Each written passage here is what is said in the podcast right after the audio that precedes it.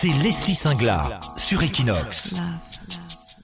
On n'est pas femme, on le devient, disait Simone de Beauvoir. Elles sont féministes, elles revendiquent l'égalité entre les femmes et les hommes. Le 8 mars, journée internationale des droits des femmes, met en avant cette lutte. Si les jeunes générations prennent part au mouvement, d'autres sont activistes depuis toujours, ou presque.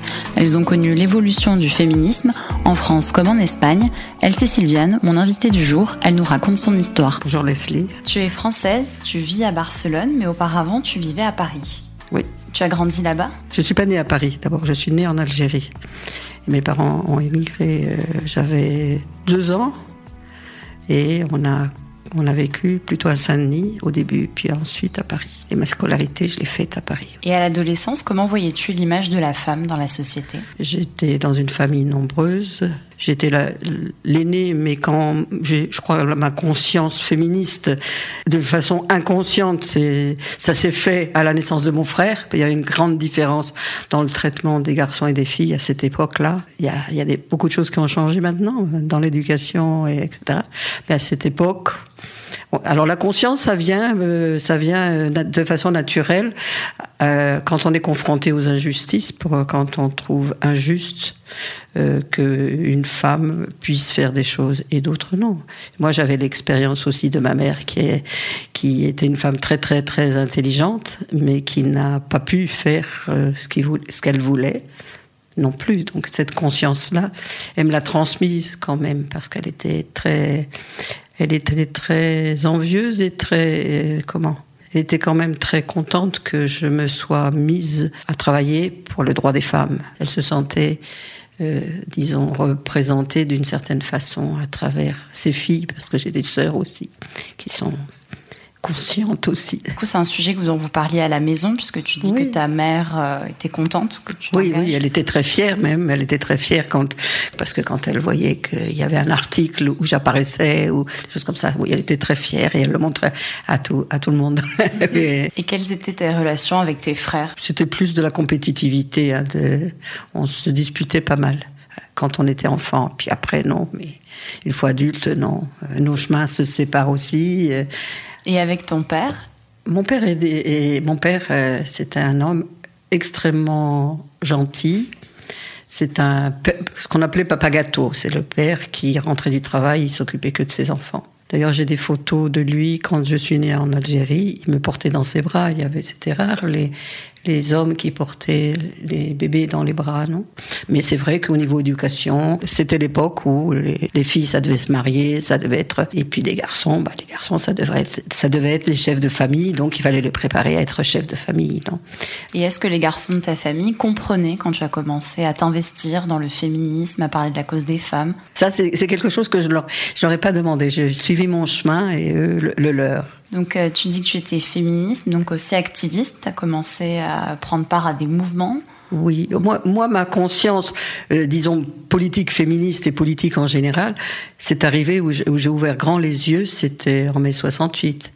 En mai 68, j'avais 20 ans et j'ai découvert, euh, c'était un moment clé de ma, de ma formation et de ma, et de ma transformation, parce que c'était un mouvement, un mouvement très fort, c'était un mouvement très fort. Moi, je suis d'une famille ouvrière et, ah, j'étais à Saint-Denis. Tous- les problèmes sociaux qu'il pouvait y avoir. Et alors, évidemment, au- la- les femmes, ça avait une importance aussi. Les luttes, euh, féministes euh, pour la, on réclamait la liberté sexuelle, par exemple, le, droit à l'avortement, euh, tous ces, droits que aujourd'hui, il y en a, on, on se rend pas compte que qu'on a, hein, que les jeunes ont, comme le droit à la pilule par exemple, le droit à l'avortement, ça a été le résultat de luttes énormes.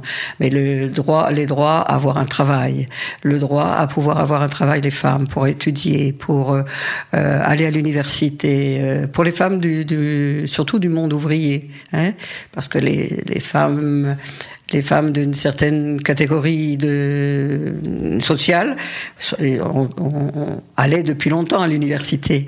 Mais pour les, les, les, milieux plus populaires et les milieux ouvriers, ça a été une lutte aussi. Donc tu travaillais en parallèle, tu étais euh, engagée dans plusieurs. Euh, oui, parce plateformes. que je me suis. Oui, j'étais pas engagée directement, directement dans des partis tout de suite, mais je, tout de suite, je, je ça, ça, a éveillé ma curiosité pour comprendre justement tous les groupes qu'il y avait. Il y avait mai 68 à Paris, mais en même temps, à la même époque, il se passait beaucoup de choses ailleurs, au Chili, euh, en, Espagne. Il y avait encore le franquisme. Il y avait beaucoup, il y avait beaucoup de réfugiés d'Europe, euh, de partout. Et les années passent. Tu as deux enfants. Oui. Et tu me disais euh, donc en préparant ce podcast, quand ils étaient petits, c'était pas forcément évident ou facile de continuer dans ton engagement, ton activisme. Non. Comment tu l'as vécu? La naissance des enfants, bah, il y a évidemment quelque chose qui change beaucoup pour la femme, pour la, vie des femmes.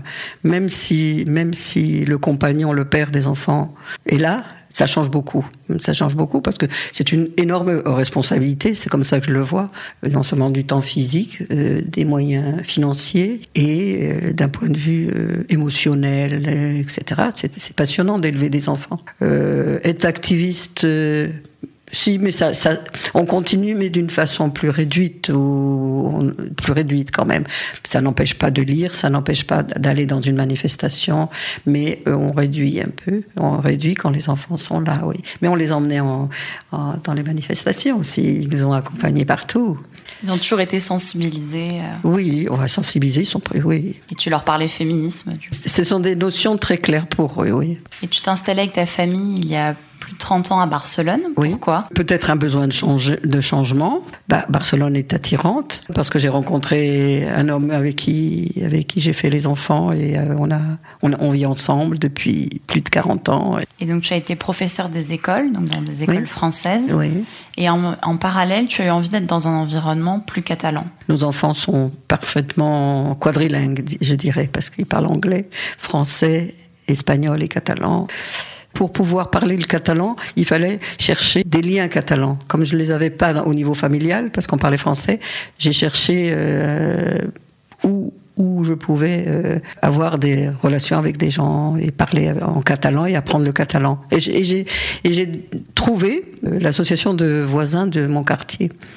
Et ça, ça a été le début d'une petite aventure, euh, disons, parce que maintenant je suis la présidente de cette association. Donc tu as rejoint les mouvements féministes il y a de nombreuses années. Oui, dès que je suis arrivée en fait. Dès que je suis arrivée, j'ai pris contact. C'est une autre chose. On est plus ou moins activiste en fonction de la disponibilité, mais oui. J'ai fait, j'ai fait des, des, des, débats sur, euh, sur Louise Michel, un personnage qui, qui m'a toujours beaucoup intéressé. Quelle est pour toi ta définition du féminisme? C'est un mouvement de, de, transformation de la société pour équilibrer les relations entre les personnes qui vivent dans cette société. C'est-à-dire que le, le féminisme, euh, le fait que, que, les femmes aient été invisibilisées pendant toute l'histoire humaine a fait que la société est déséquilibrée. La domination des hommes a fait qu'il y a des guerres. Les femmes ont payé les conséquences des guerres, mais les hommes ont fait les guerres. Euh, dans, dans l'histoire, on reconnaît très peu ce qu'apportent les femmes.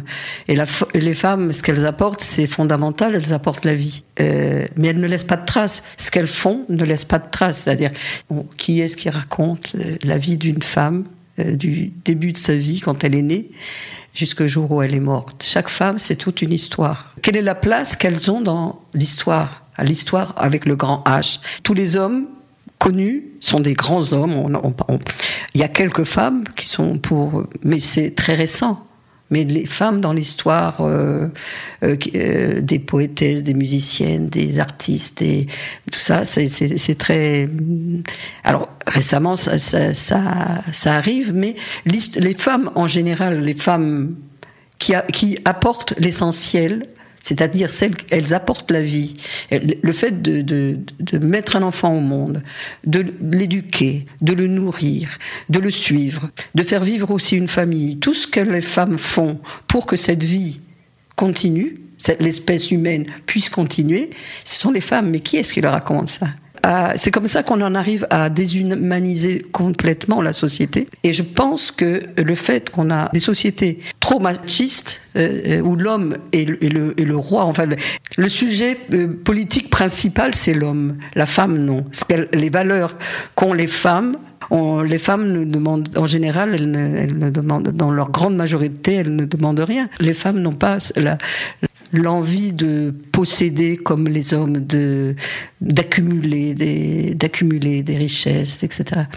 Euh, je parle de la grande majorité des femmes. Les femmes, c'est pour ça que les féministes il y, a, il, y a, il y, a, différents féminismes. Maintenant, on parle de féminisme au. Au pluriel. Pour moi, le il y a le féminisme, c'est l'égalité homme-femme. On va arriver un jour à ce que les valeurs, euh, euh, parce qu'on est différents, les femmes sont différentes que des hommes, par le fait qu'elles donnent la vie. À mon avis, c'est ça qui fait le plus, la, la grande différence. Et c'est pour ça aussi que c'est l'enjeu maintenant de d'une grande bataille et pourquoi il y a une grande division dans le féminisme aussi maintenant. Parce que c'est un enjeu. La mercantilisation du corps des femmes, c'est un enjeu. Dans les guerres, pour humilier l'adversaire, on viole les femmes.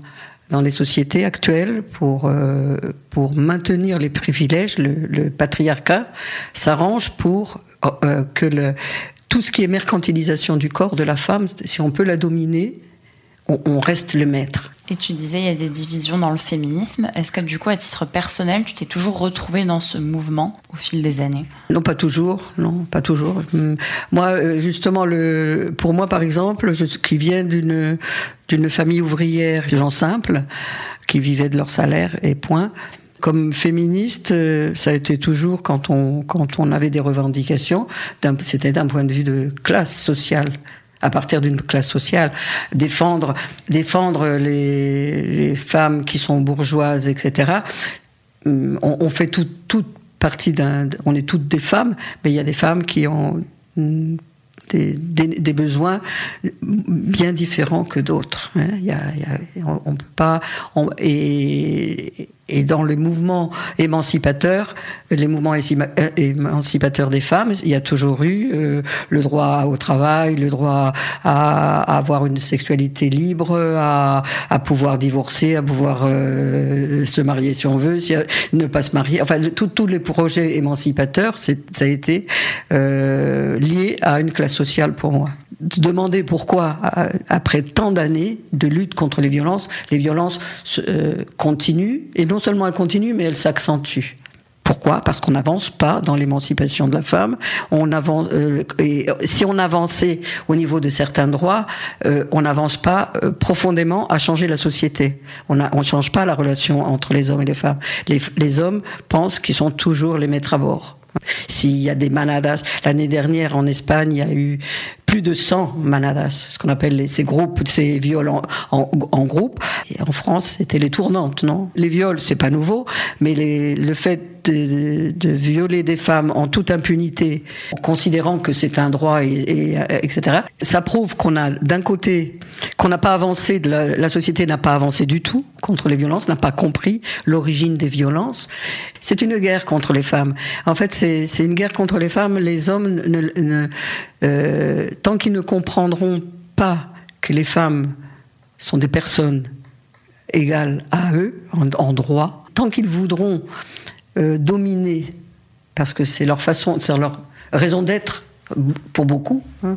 Je parle pas de tous. Il y a heureusement des hommes qui, sont, intelligents et qui comprennent que leur vie dépend aussi d'avoir des bonnes relations avec les femmes, parce que je pense pas que les relations, violentes soient désirables pour les hommes.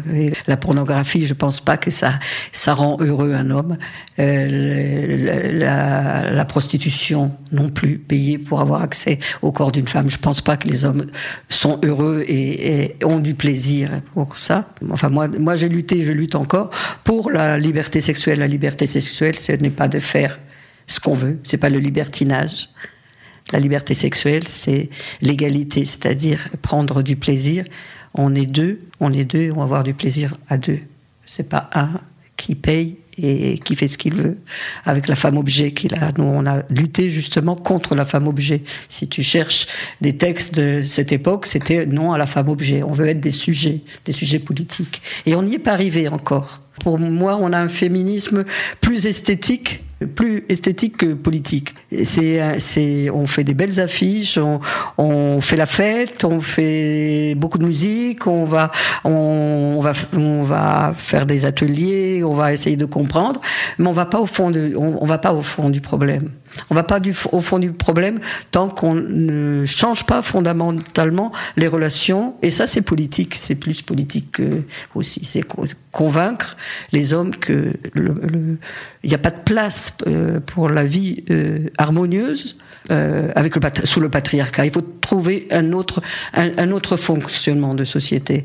Le, 8 mars, journée internationale des, femmes travailleuses, c'est ça, c'est changer, c'est changer, faire que les femmes aient un, un, un travail soit indépendantes économiquement, qu'elles puissent choisir ce qu'elles veulent faire de leur vie. À partir de ce moment, quand elles, ont, elles, n'auront aucune dépendance avec personne, qu'elles pourront, elles seront libres, elles pourront vivre comme elles veulent, c'est-à-dire vivre seules si elles le veulent, vivre avec quelqu'un pendant un temps si elles le veulent, vivre avec, échanger chaque jour si elles le veulent, ou, se marier pour toute la vie si elles le veulent. Mais la, condition, c'est d'avoir une, une indépendance économique.